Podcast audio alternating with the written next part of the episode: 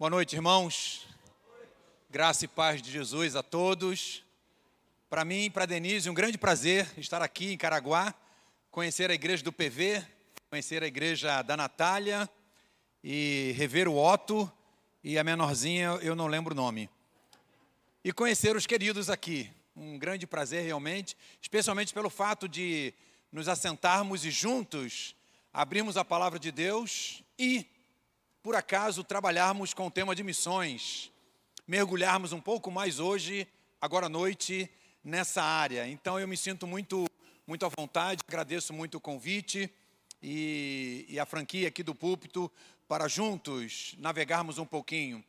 Realmente eu e Denise tivemos a graça do Senhor de nos envolvermos no ministério com povos indígenas no norte do nosso país, no estado de Roraima, aquele último estado mais setentrional do nosso país e ali pudemos conhecer e trabalhar. Eram os nossos vizinhos diretos com o povo Yanomami, com a etnia Yanomami, que tem sido tão falada ultimamente, não é?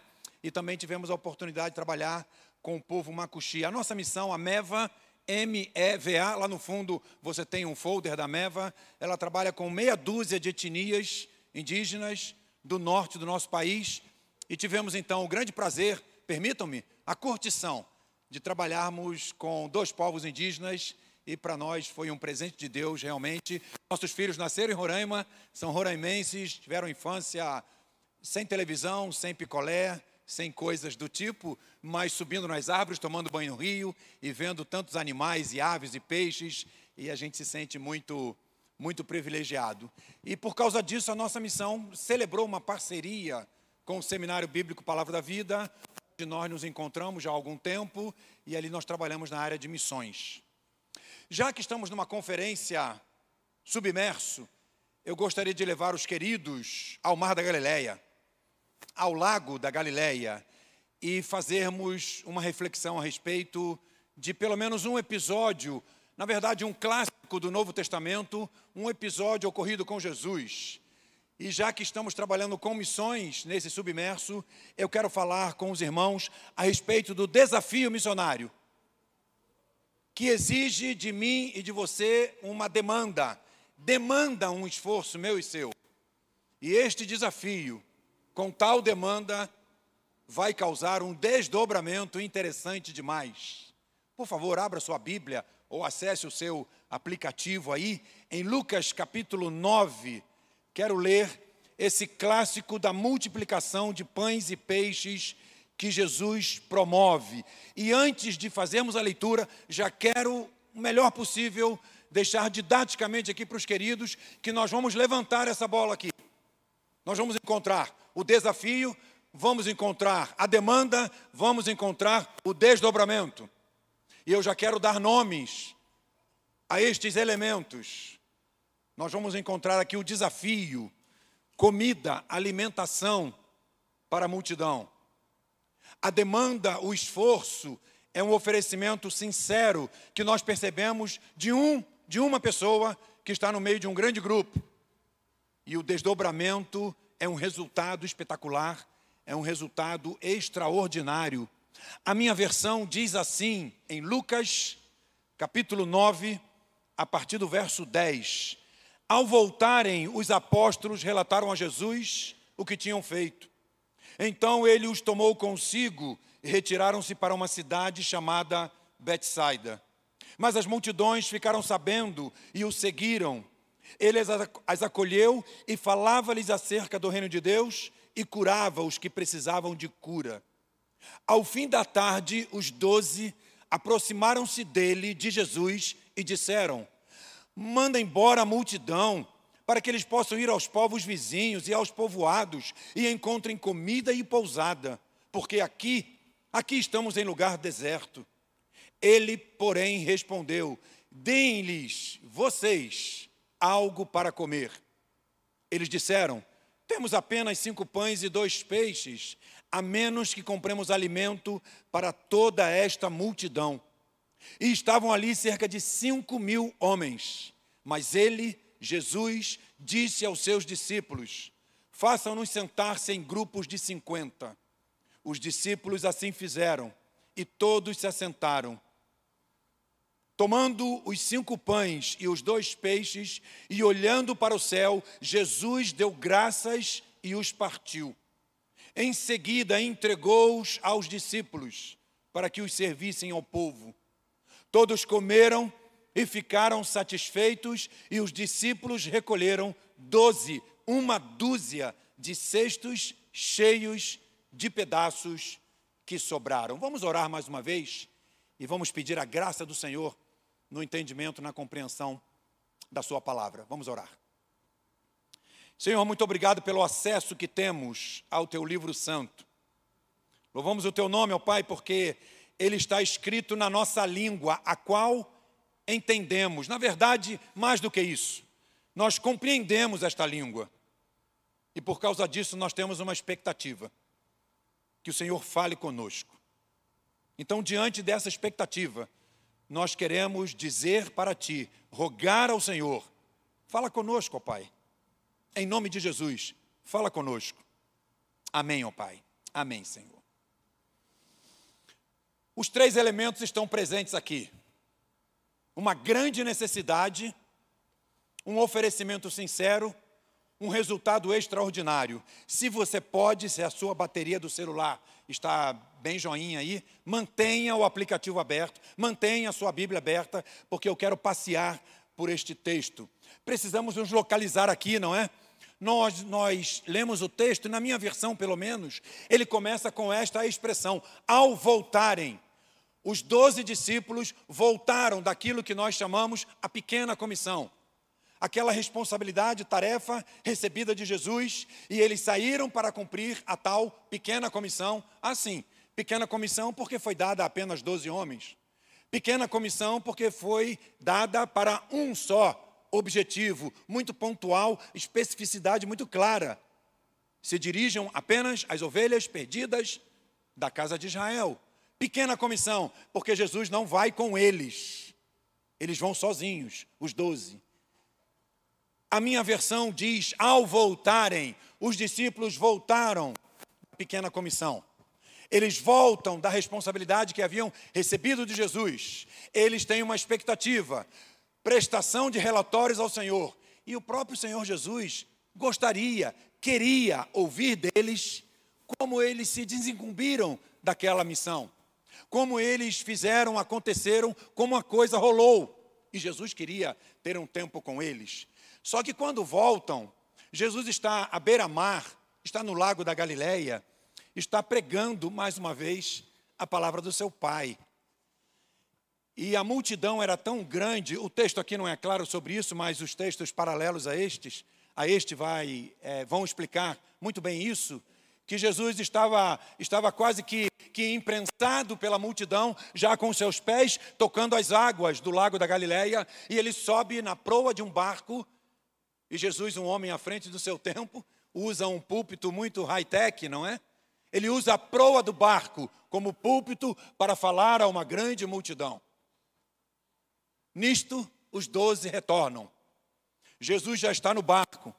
Os doze entram naquele barquinho e o barco vai para ir para as bandas de Betsaida, como nós lemos no texto. E aqui nós encontramos o grande desafio. O primeiro elemento do texto, uma grande necessidade. E eu quero olhar para o verso 12. Ao fim da tarde, os doze discípulos aproximaram-se de Jesus e disseram: Manda embora a multidão, para que eles possam ir aos campos vizinhos e aos povoados e encontrem comida e pousada, porque aqui estamos em lugar deserto. Jesus leva os doze consigo para um lugar um tanto quanto ermo, um tanto quanto isolado aí pelas bandas de Betsaida, porque ele queria ter os relatórios daqueles doze homens. Mas as multidões, vendo aquele movimento diferenciado de Jesus, apesar de estarem às margens do lago chamado Mar da Galileia, mais ou menos aí uns, uns 22, 23 quilômetros de comprimento, e a metade disso de largura, Mar da Galileia, Lago da Galileia ainda que o barquinho de Jesus atravesse e vá para as bandas de Betsaida, aquelas multidões por terra dão a volta e quando o barquinho de Jesus encalha, encosta, ancora, naquela prainha, já está ali uma grande multidão, e Jesus continua a ensinar a palavra do seu Pai. E aqui então nós encontramos o primeiro elemento do texto, com alguns agravantes numa situação, permitam-me, já suficientemente grave. Vejam o final do verso 12. Aqui estamos em lugar deserto. As multidões passaram o dia todo ouvindo Jesus. Elas estão com fome, mas aqui é a informação que lemos. Estamos em lugar deserto. Não havia uma roça ali por perto onde podiam ah, extrair algumas espigas. Não havia ali um carrefour, um extra, algum, alguma fonte de alimento. O lugar era deserto e as pessoas estão famintas. O início do texto diz que a noite já começava a tomar conta daquele lugar. Ao fim da tarde, os doze aproximaram-se de Jesus. A penumbra já assaltava aquela prainha, o crepúsculo já se fazia presente, a noite vai cair. As pessoas estão num lugar deserto, com fome, e se não bastasse, a noite começa a toldar aquele lugar. Há um terceiro agravante que encontramos no verso 12. Vejam o que os discípulos dizem para Jesus: manda embora a multidão, que xarope, para que eles possam ir aos campos vizinhos e aos povoados e encontrem comida e pousada, porque queremos prestar os nossos relatórios, Senhor. Elas estão nos atrapalhando aqui, nós viemos para cá para entregar ao Senhor os relatórios da nossa comissão, da nossa tarefa, que recebemos do Senhor. E Jesus desejava isto também. Interessante demais, porque nós encontramos aqui o discípulo dizendo o que o mestre deveria fazer, um grande absurdo. O aluno dizendo como o professor deveria proceder, um grande absurdo. E eles não usam meios termos, não. Manda embora a multidão. Xarope estão nos atrapalhando. Nós temos os nossos interesses. Há um quarto agravante. As pessoas estão com fome, o lugar é deserto, a noite se aproxima, há uma má vontade dos doze em, de alguma forma, minorar, trabalhar com aquela situação. E aqui é um quarto agravante. É algo positivo, mas eu quero reputar como negativo.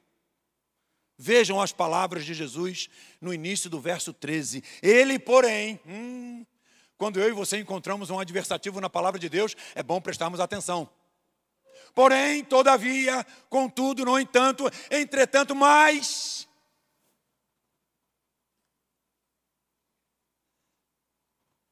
O Senhor Jesus também não usa meias palavras.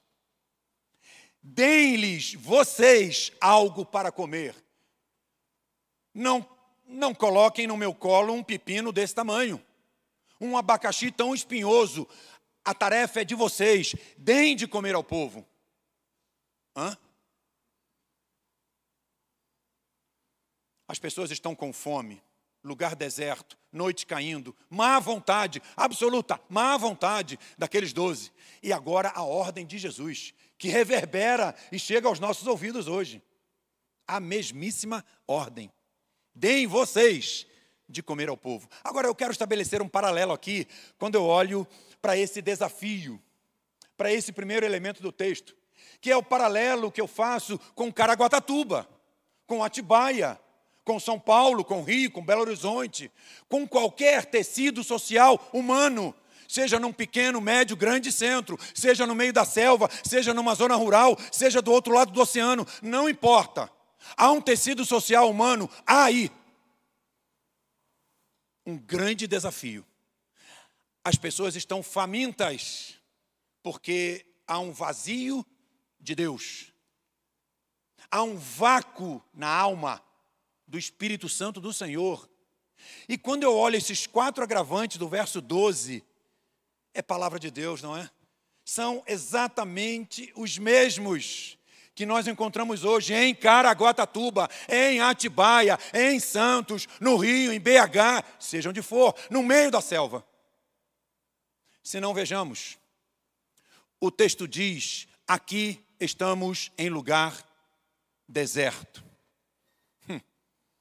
Não existe fonte de alimento no mundo que possa aplacar a fome de alma, o vácuo do Senhor no coração do homem, da mulher, da pessoa humana. Onde vivemos é realmente um lugar deserto, absolutamente, absolutamente deserto. Nós temos aqui um desafio muito grande que diz respeito ao contexto. O mundo não sacia a fome de ninguém. Eu tenho anotado aqui algumas pseudos fome, é, pseudos fontes, digo, de alimento para o vácuo do coração humano. Hoje é sábado, tem um bocado de gente procurando nestas fontes aplacar a fome de Deus. Drogas, sexo desenfreado, fama, realização profissional, aquisição de bens pessoais, nome. E é, essa lista pode, poderia ser muito comprida. Uma beca bacana, um carro joia, coisas do gênero. Nada disso sacia a fome do homem. Nada disso sacia o vácuo existencial do ser humano, pois falta Deus no seu coração. Vimos que o texto fala a respeito do fim da tarde, a respeito do crepúsculo, tomando conta daquele lugar. Irmãos, temos um desafio hoje, aqui, cronológico, que diz respeito a tempo, a calendário, a passagem do tempo. Nós temos um desafio gravíssimo aqui, porque Jesus está prestes a voltar. João capítulo 9, verso 4 diz que eu e você, crentes no Senhor Jesus, filhos do Senhor, membros da família de Deus, devemos trabalhar enquanto é dia. Por quê? Porque o crepúsculo está aí. Porque a noite vai cair. Quando ninguém mais poderá trabalhar. A referência é a volta de Jesus. Nunca esteve tão próxima de acontecer. Se eu e você acordarmos amanhã, domingo, nunca, amanhã, estará tão próxima a volta do Senhor. Sem dúvida alguma, nesta praia, a noite está caindo. Precisamos trabalhar enquanto é dia, porque a noite vem. É certa. Nós cantamos agora há pouco a respeito disso. O terceiro agravante que vimos, olhando o verso 12, que eu estou chamando a indisposição, a má vontade dos discípulos diante daquele grande desafio, nós podemos considerar, nós devemos considerar, que este texto da palavra de Deus, na verdade, ele é aquele objeto que eu e você usamos quando viemos para cá hoje, agora à noite. Aquele objeto que talvez você, quando encostou o seu carro, se você veio de carro, você ajeitou de leve ali o retrovisor interno, ou o quebra-sol e abriu aquela abinha e deu um tapa para ver se a barba ainda estava legal, o cabelo, você mostrou a arcada para ver se não tinha ali uma folhinha de alface, quem sabe, né? Esse texto aqui, irmãos, este verso 12, é um espelho meu e seu. Porque se há uma coisa iminente com I em mim, e eu sei que você não é diferente de mim, é uma indisposição latente, quando não patente, porque temos verdadeiros interesses nos nossos interesses. Nós queremos saciar, nós queremos aplacar, nós queremos atender aquilo que eu considero relevante. Aqueles discípulos, eles tinham uma, uma razão muito interessante para dizer: manda embora a multidão. Eles queriam prestar seus relatórios ao Senhor Jesus. O Senhor Jesus queria ouvir os relatórios deles. E eles estão dizendo: manda embora a multidão. Sim, nós não verbalizamos isto, mas quantas e quantas vezes o meu umbigo se interpõe aos interesses de Deus? Eu quero atender aos meus interesses. da minha família, do meu emprego, dos meus relacionamentos, da minha igreja. Que coisa, não? Nós temos um desafio, irmãos, que diz respeito à correção de uma postura hoje. Nós precisamos vestir a camisa, nós precisamos arregaçar as mangas, fazer acontecer em nome de Jesus, sem triunfalismos, mas em nome de Jesus. Levar aos famintos a palavra do Senhor. O quarto e último agravante que vimos entrando no verso 12, no verso 13, foi a ordem de Jesus.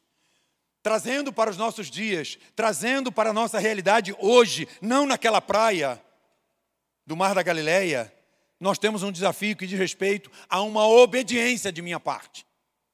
Eu preciso, põe o seu nome aí, eu ponho o meu aqui. Nós precisamos de uma obediência irrestrita. Participar de um culto de missões, participar de uma conferência missionária, Participar de um submerso é muito bom, é uma bênção do Senhor.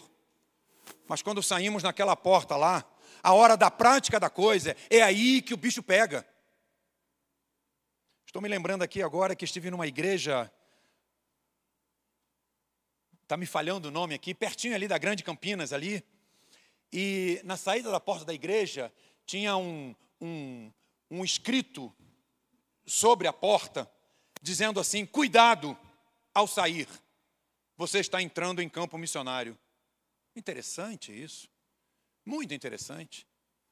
Nossa escola, nosso trabalho, nossa faculdade, o ensino médio, nossa família, muitas vezes, os nossos circunstantes, há um desafio para mim e para você. Precisamos obedecer ao Senhor e precisamos expor a palavra do Senhor para essas pessoas com as quais nós convivemos no nosso dia a dia obediência irrestrita, o que aqueles homens não estavam afim de fazer. Manda embora a multidão, porque eles tinham os seus, os seus interesses. Há uma grande necessidade, há um grande desafio missionário diante de mim, diante de você. Ele não é terceirizável, ele é meu, ele é seu. O desafio missionário não pertence a missionários, absolutamente. O desafio missionário pertence a todo homem, toda mulher, membro do corpo de Jesus, enquanto aqui na terra. É meu, é seu. Nós não podemos imitar estes homens, mas é fato que a realidade atual diz, sim, diz, que o lugar é deserto, que a noite vai cair que a nossa indisposição acontece, mas a ordem de Jesus reverbera do lago da Galileia e chega aos nossos ouvidos. Não mudou um tio, não mudou uma cedilha, é exatamente a mesma. Sim, nós temos uma demanda. O texto nos fala de um segundo elemento, que é um esforço que eu e você precisamos ter, precisamos fazer. Estou chamando esse esforço um oferecimento sincero, porque aí na continuidade do verso 13 surge de uma forma um tanto quanto anônima cinco pães e dois peixes. Quando Jesus ordena, verso 13, que eles deem de comer ao povo, eles disseram, os doze, temos apenas cinco pães e dois peixes a menos que compremos alimento para toda esta multidão. E o verso 14 quantifica a multidão, e estavam ali cerca de 5 mil homens. Senhor, o senhor está de brincadeira conosco, né? Nós temos cinco pães e dois peixes. E reparem, permitam-me aqui, eles tiram um sarro com Jesus. Porque eles fazem um gracejo com Jesus a menos que compremos alimento para toda esta multidão. Eles não tinham na bolsa, na tesouraria dos doze, tanto dinheiro para comprar tanta comida para tanta gente. Cinco mil homens. O texto está dizendo de. Está falando de nove mil, de dez mil, de doze mil pessoas inclua mulheres e crianças. Realmente um desafio muito grande e há uma demanda aqui, mas sim, eu quero prestar atenção a estes cinco pães e dois peixes. O texto aqui, de Lucas capítulo 9, ele não é muito esclarecedor, mas os textos paralelos a ele nos dizem, nos dizem que havia ali um guri, um menino, um moleque, um piá, diriam no sul, um curumim, diziam, diriam no norte. Havia ali um Zé. Hum nove, dez anos de idade, onze, alguma coisa assim. É, é interessante porque é, o texto de João, capítulo 6, versos de 8 a 9, fala de um rapaz. Ah, ah, negativo. A palavra no grego lá faz referência a um pré-adolescente. Estou dentro, né? Mais ou menos aí, 10, 11, 12 anos, vai. É um guri que está ali no meio daquela multidão. Por certo, havia muitos meninos no meio daquela, daquela grande multidão. É, eu quero dar asas à minha imaginação. Esse guri tinha uma mochila nas costas. Na sua mochila havia cinco pães e dois peixes. Cinco pãezinhos pequenininhos assim, feitos não tão de trigo, senão de cevada. Um pão assim meio, meio. As irmãs sabem quando estão fazendo um bolo e que o gás acaba e o bolo fica com uma cara assim, parecida com alguns rapazes aqui? É exatamente isso. É um, é, um, é um bolo, é um pão meio maçudo, assim, que dói a, a arcada depois, assim, a, o queixo, quando você mastiga. Cinco pães, mais ou menos desse tamanho.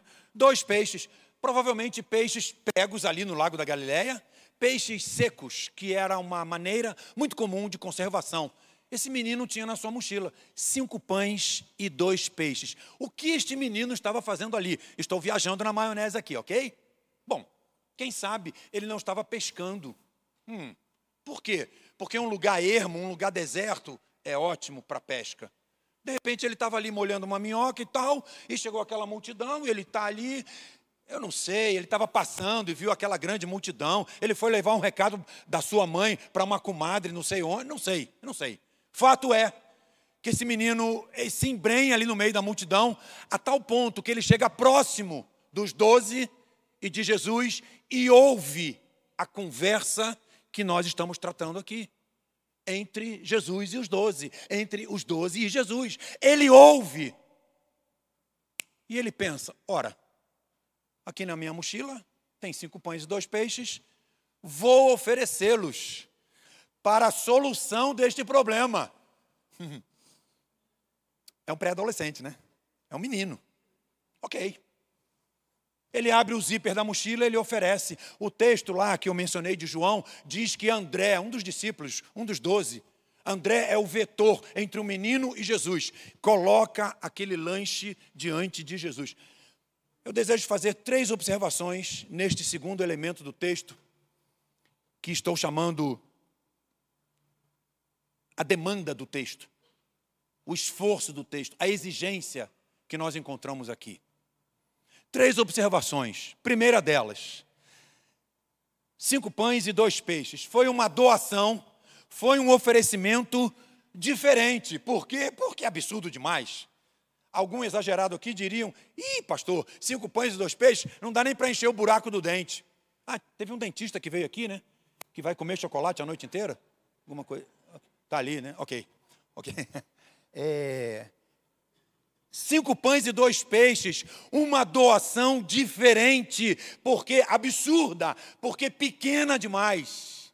Irmãos, irmãos, eu quase, eu quase posso ouvir um não desse menino. É minha imaginação, tá bom? Por favor, não está no texto bíblico aí. Pastores aqui presentes, não me apedrejem agora. Depois, talvez.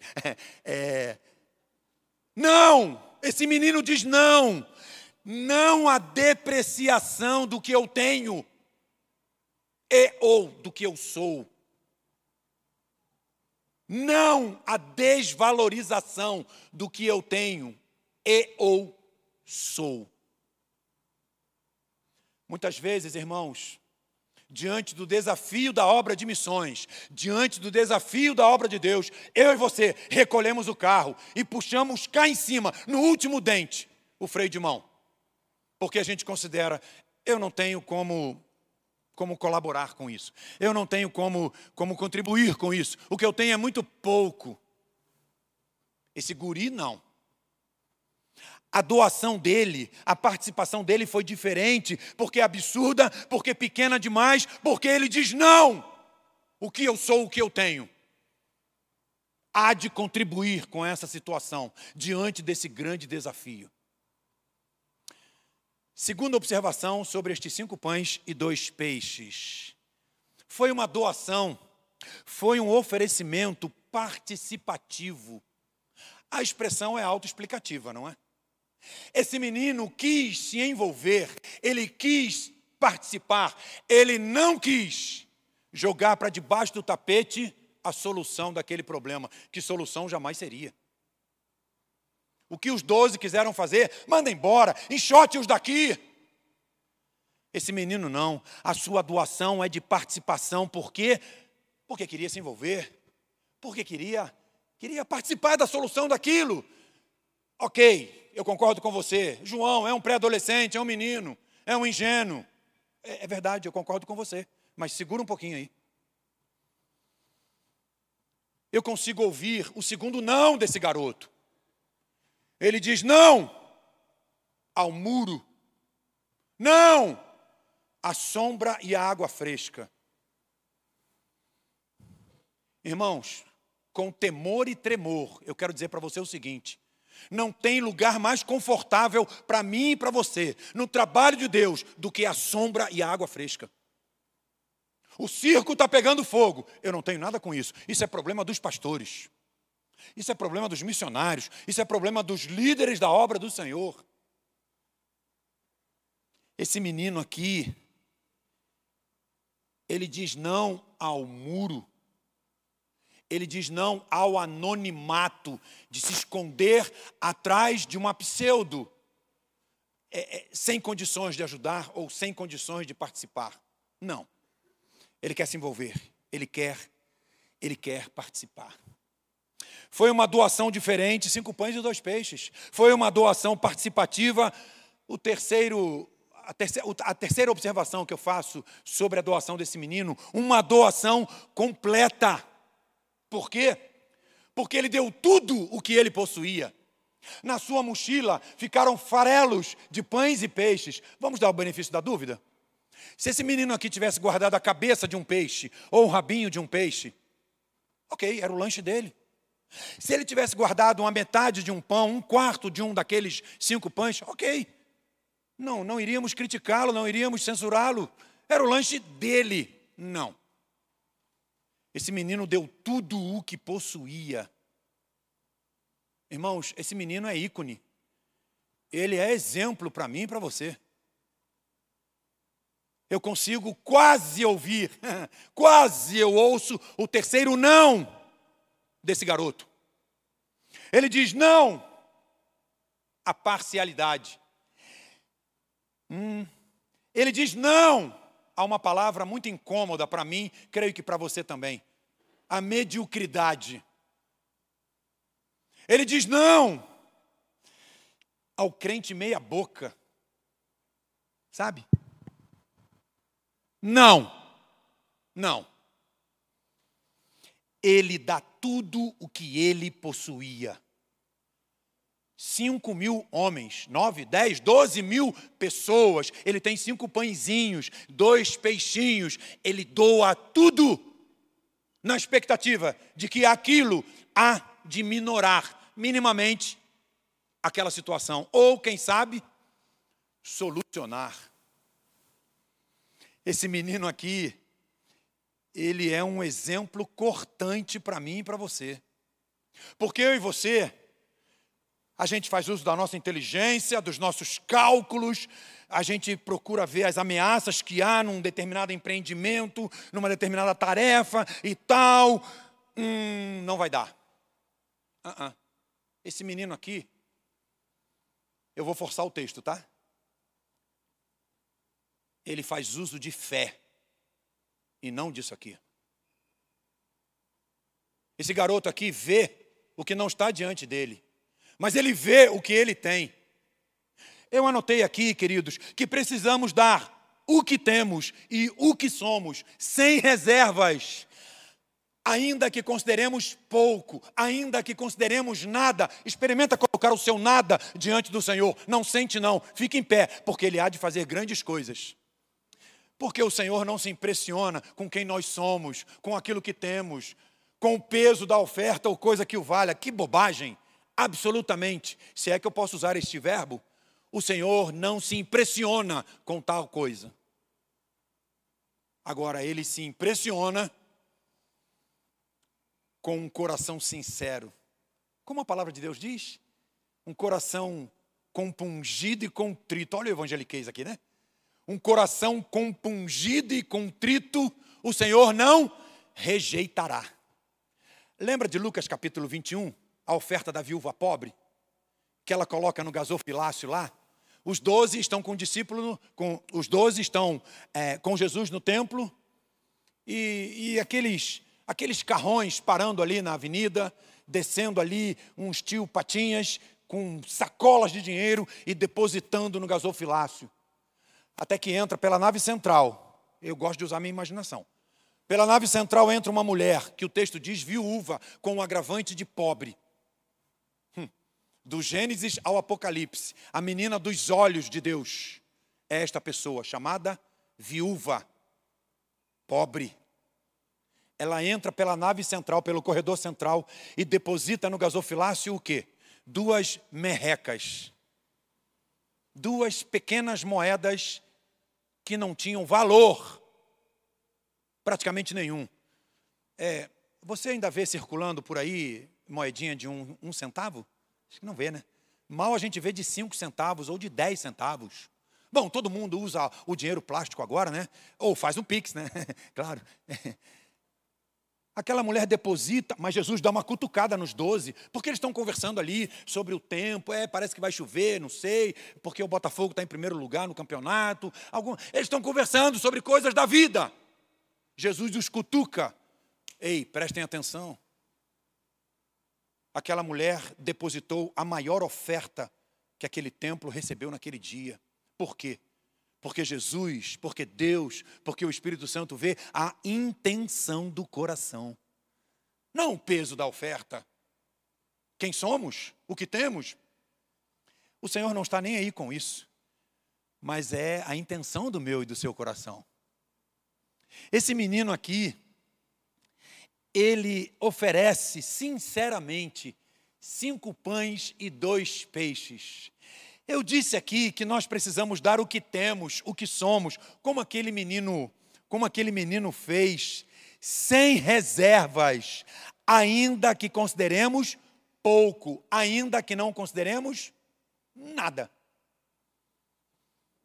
O nosso Deus, ele é pós-graduado nas coisas que não são. Eu convido você a colocar o seu nome aí, eu coloco o meu aqui. Porque se tem uma coisa que é repelente para o Senhor, é um coração orgulhoso e cheio de si. Aliás, o apóstolo Paulo escrevendo para Timóteo, Timóteo queria pastorear aquela grande igreja ali em Éfeso. Paulo falou para Timóteo: rapaz, fique esperto aí com os homens enfatuados da igreja, pessoas cheias de si, pessoas cheias de nada, pessoas cheias de ar, porque isso não impressiona o Senhor? Homens orgulhosos, homens que têm o queixo levantado e a crista lá em cima. Nós vimos aqui, irmãos, uma grande necessidade.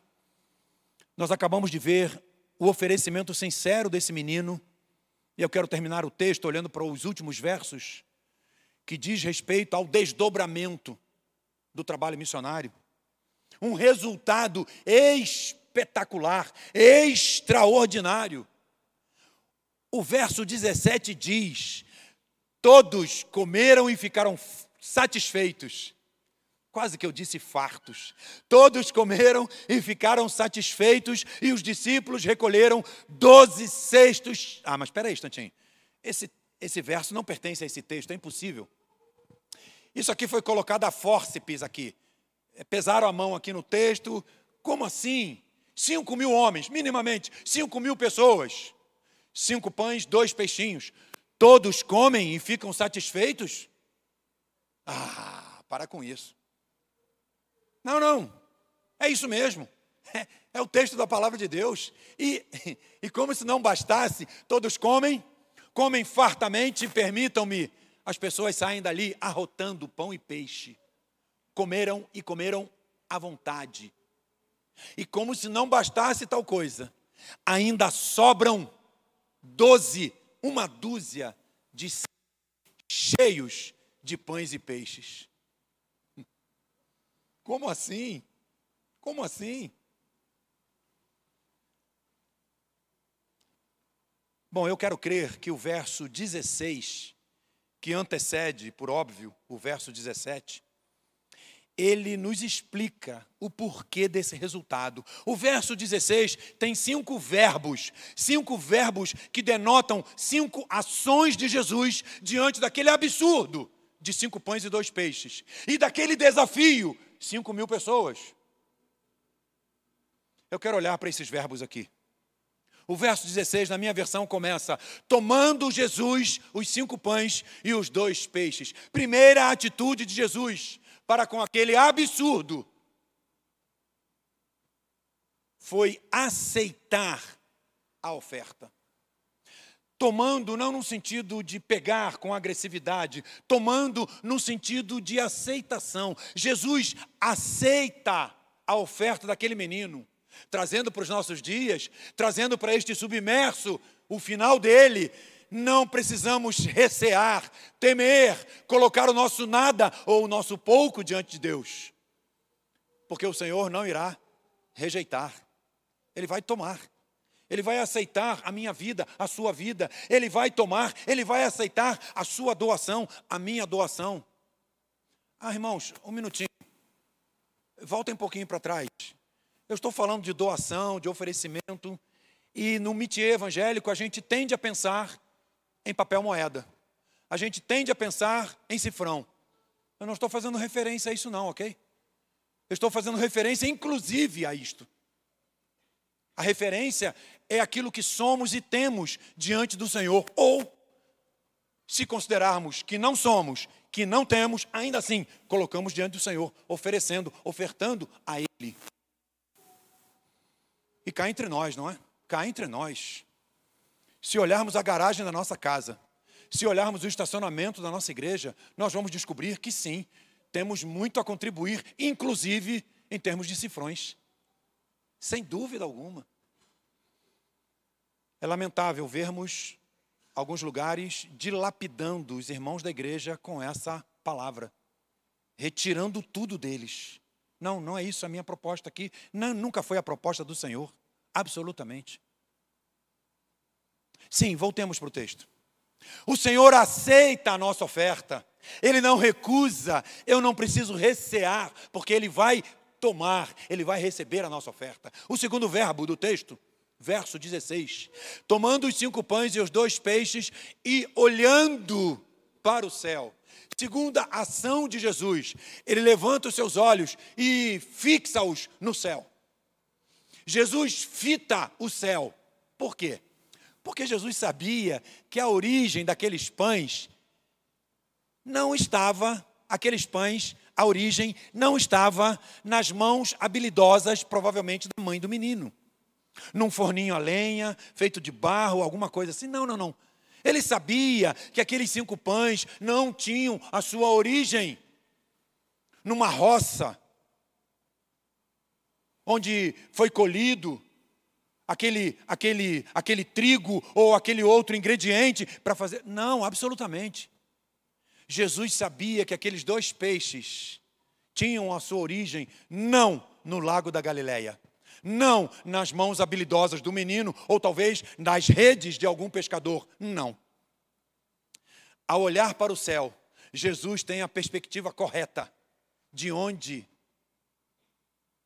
tinha vindo aqueles pães e aqueles peixes? Veio do seu Pai. O texto de 1 Coríntios capítulo 4, verso 7, nos fala sobre isso, não é? O texto está aqui?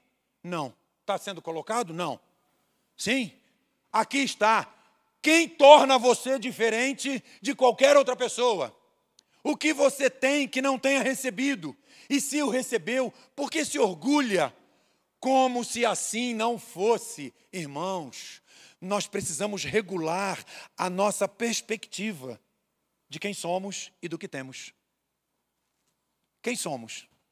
O que temos? João, o que eu tenho é graças à minha faculdade, um esforço danado que eu fiz, eu trabalho muito, etc.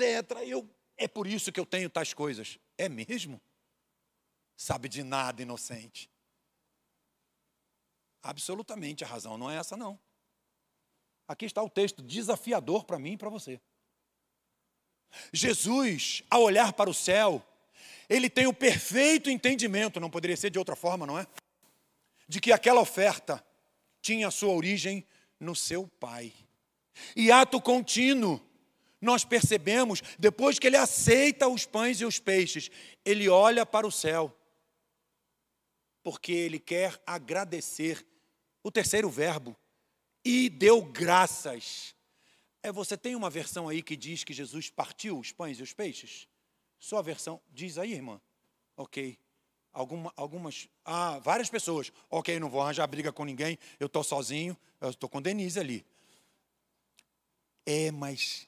Hum, sim, ah, os pães e os peixes nas mãos de Jesus tem dele a sua bênção, óbvio. Mas os textos considerados mais originais, as cópias mais próximas dos originais, elas dizem que Jesus deu graças por aqueles pães e peixes. E há uma lógica, inclusive, nisso. Ele recebe, ele olha para o céu, agradece ao seu Pai por aqueles pães, por aqueles peixes. O Senhor deu graças. O Senhor Jesus é grato quando ofertamos. Eu não tenho dificuldade de pensar que Jesus foi grato àquele piá aquele curumim, aquele moleque, aquele guri. Sabe por quê? Porque tem uma coisa que, que Jesus, que o Espírito Santo, que Deus curte demais. É a minha, é a sua voluntariedade. Voluntariedade é um negócio fora de série. É uma pena que a palavra amador, ela caiu numa vala comum, ela se tornou uma palavra que dá descrédito ao invés de crédito. O que é um amador? É uma pessoa que faz por amor porque ele ama. Mas quando a gente fala de um, alguma coisa, foi um serviço amador, foi mal feito. Ah, lamentável isso, né? Jesus curtiu a voluntariedade daquele guri. Ele foi grato ao seu pai? Não tenho dificuldade de pensar que ele tenha sido grato ao próprio menino. O Senhor Jesus tomou os cinco pães e os dois peixes, olhou para o céu, deu graças, quarto verbo, e os partiu. Jesus quebra aqueles pães e peixes. Aqueles pães e peixes não mais pertenciam ao menino. Aqueles pães e peixes, muito menos, pertenciam a André. Aqueles pães e peixes pertenciam a Jesus. Não é verdade que eu e você dizemos assim, no arraial evangélico? Quando eu entreguei a minha vida a Jesus, quando eu recebi Jesus como meu Salvador, ora, se eu entreguei a minha vida para Jesus, a minha vida pertence a quem? É muito claro, é muito lógico. A minha vida não me pertence. Nós não nos pertencemos. Ah, sim, quem diz o sim, o não, quem começa a namorar, noivar, vai chegar ao casamento, quem se inscreve naquele emprego e faz o, o, a matrícula na faculdade, sim, sou eu e você. Mas até que ponto fazemos isto debaixo do crivo de Deus? Debaixo da avaliação de Deus. Porque a nossa vida não nos pertence. Aqui está.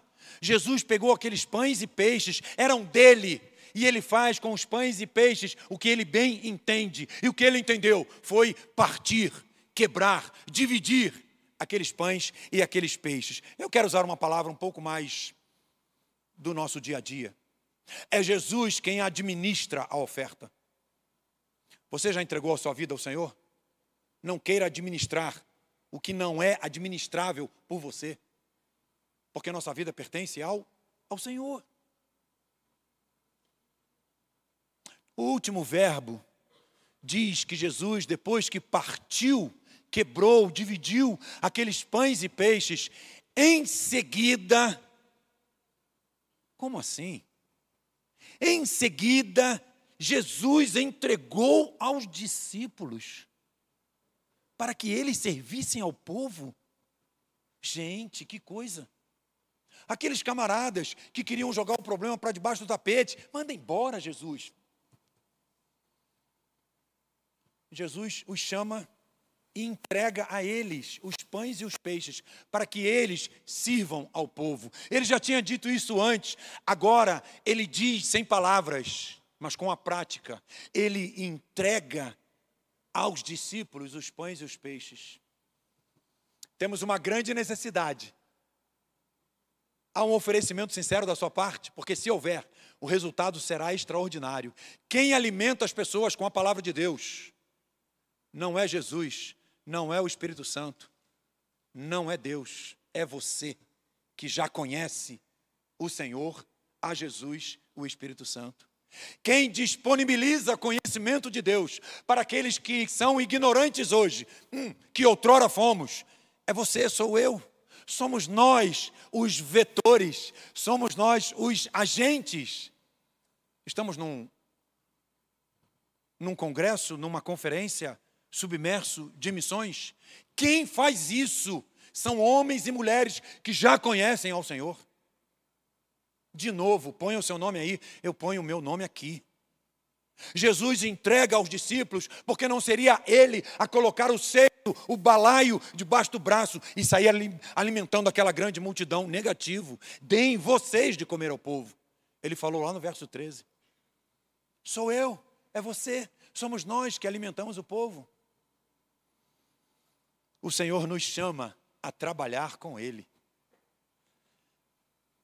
Que privilégio, que curtição, que barato, e entreguei minha idade, não é?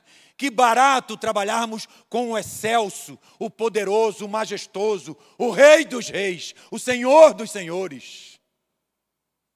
Ele nos chama a roçar os nossos ombros com os ombros dele, trabalharmos com ele 1 aos Coríntios 3, 9 diz: De Deus, eu e você somos cooperadores. O que é um cooperador? É uma pessoa que opera ao lado de. No original, o sentido da palavra é um colega de trabalho. Jesus, na operação de difundir o conhecimento dele para os ignorantes, ele usa homens e mulheres que já o conhecem. Deus não faz esse trabalho sozinho, Ele usa homens e mulheres, a mim e a você. Nós não trabalhamos sozinhos. Ah, temos tantas estratégias sensacionais, temos uma metodologia fora de série, pessoas inteligentes, vejam bem, vamos fazer assim. Burros na água, burros na água. Se escantearmos o Senhor, não conseguimos trabalhar sozinhos, não vai, vai dar ruim, não vai dar bom vai dar ruim. Porque precisamos trabalhar com o Senhor. De Deus, eu e você somos cooperadores. Eu preciso terminar a minha palavra. E a minha palavra são doze cestos que sobraram. É, realmente Jesus foi um, um mestre por excelência. Perdoem a minha obviedade. Ele foi um professor de mão cheia por quê? Porque há uma grande necessidade, houve um oferecimento sincero, por causa desse oferecimento, o resultado foi extraordinário. Todos comem e se fartam, todos comem e ficam satisfeitos, e ainda sobra, como é? Ainda sobram doze cestos cheios de pães e peixes. Como assim?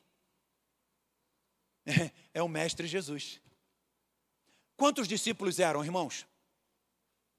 Eu estou perguntando. Oi? Olha, mas que coincidência, não? So, sobraram 12 cestos, eram 12. Olha que coisa, né? Quantas coincidências. Claro que não, né? Absolutamente, né? É uma Jesuscidência, talvez, né? Hum. A palavra cestos aqui no texto diz respeito a um vasilhame, um cesto, de cerca de 60 litros de capacidade. Pensa na sua mente aí um vasilhame de 60 litros de capacidade. É parecido, irmãs, com aquele cesto de roupa suja que a irmã tem na área de serviço ou tem no banheiro, num cantinho lá, que no final do dia a gente põe a roupa, não é? E uma vez por semana, ou duas, ou três, ou todo dia, depende do tamanho da família, né? Aquele cesto vai para a máquina, quer dizer, a roupa do cesto, né? É um cesto grande, é um cesto que tem, que tem uns 50, 60 centímetros de altura, mais ou menos 30, 40 centímetros de boca. Sobraram 12 cestos cheios pelas tampas, se é que eles tinham tampas, de pães e peixes. É o professor Jesus, é o, é o, é o mestre Jesus. Ele está dizendo sem palavras para mim e para você. À medida que eu e você alimentarmos as pessoas nesta grande necessidade, pois estão famintas, há um vazio de Deus. Se alimentarmos as pessoas, colocando diante dele o nosso oferecimento sincero, retroativamente, eu e você, mais ainda, seremos alimentados. Sobram doze cestos cheios de pães e peixes, eram doze homens. Se você já levou alguém aos pés da cruz de Jesus, você sabe do que eu estou falando. Que alimento, que vigor, que renovação, que reânimo para mim e para você.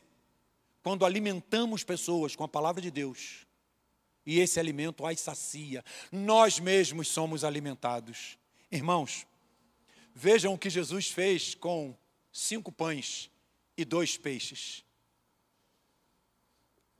O que ele não faria com a sua vida? Ha!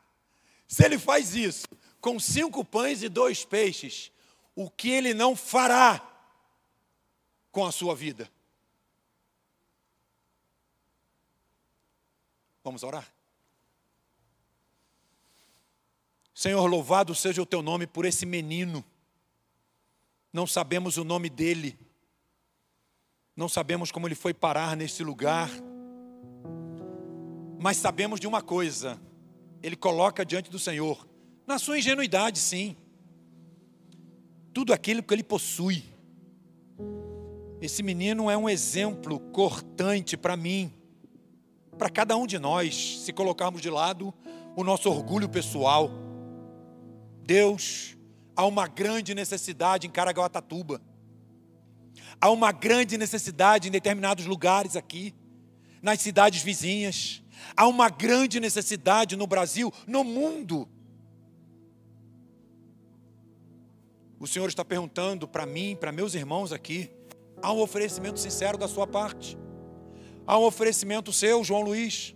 Há um oferecimento seu, fulano, cicrano. Porque se houver um oferecimento sincero da nossa parte, diante desse desafio, o desdobramento, o resultado será espetacular. E nós nos sentiremos fortes, mais ainda alimentados. Ó Pai, em nome de Jesus, Senhor Ajuda-nos, ó Pai, a mergulharmos de cabeça profundamente, acreditarmos, crermos na tua palavra, a tal ponto de nos deixarmos conduzir por ela, para que muitos conheçam a Ti, fruto do oferecimento sincero que pode haver, que haverá de nossa parte. Ajuda-nos, ó Pai, em nome de Jesus. Ajuda-nos, Senhor.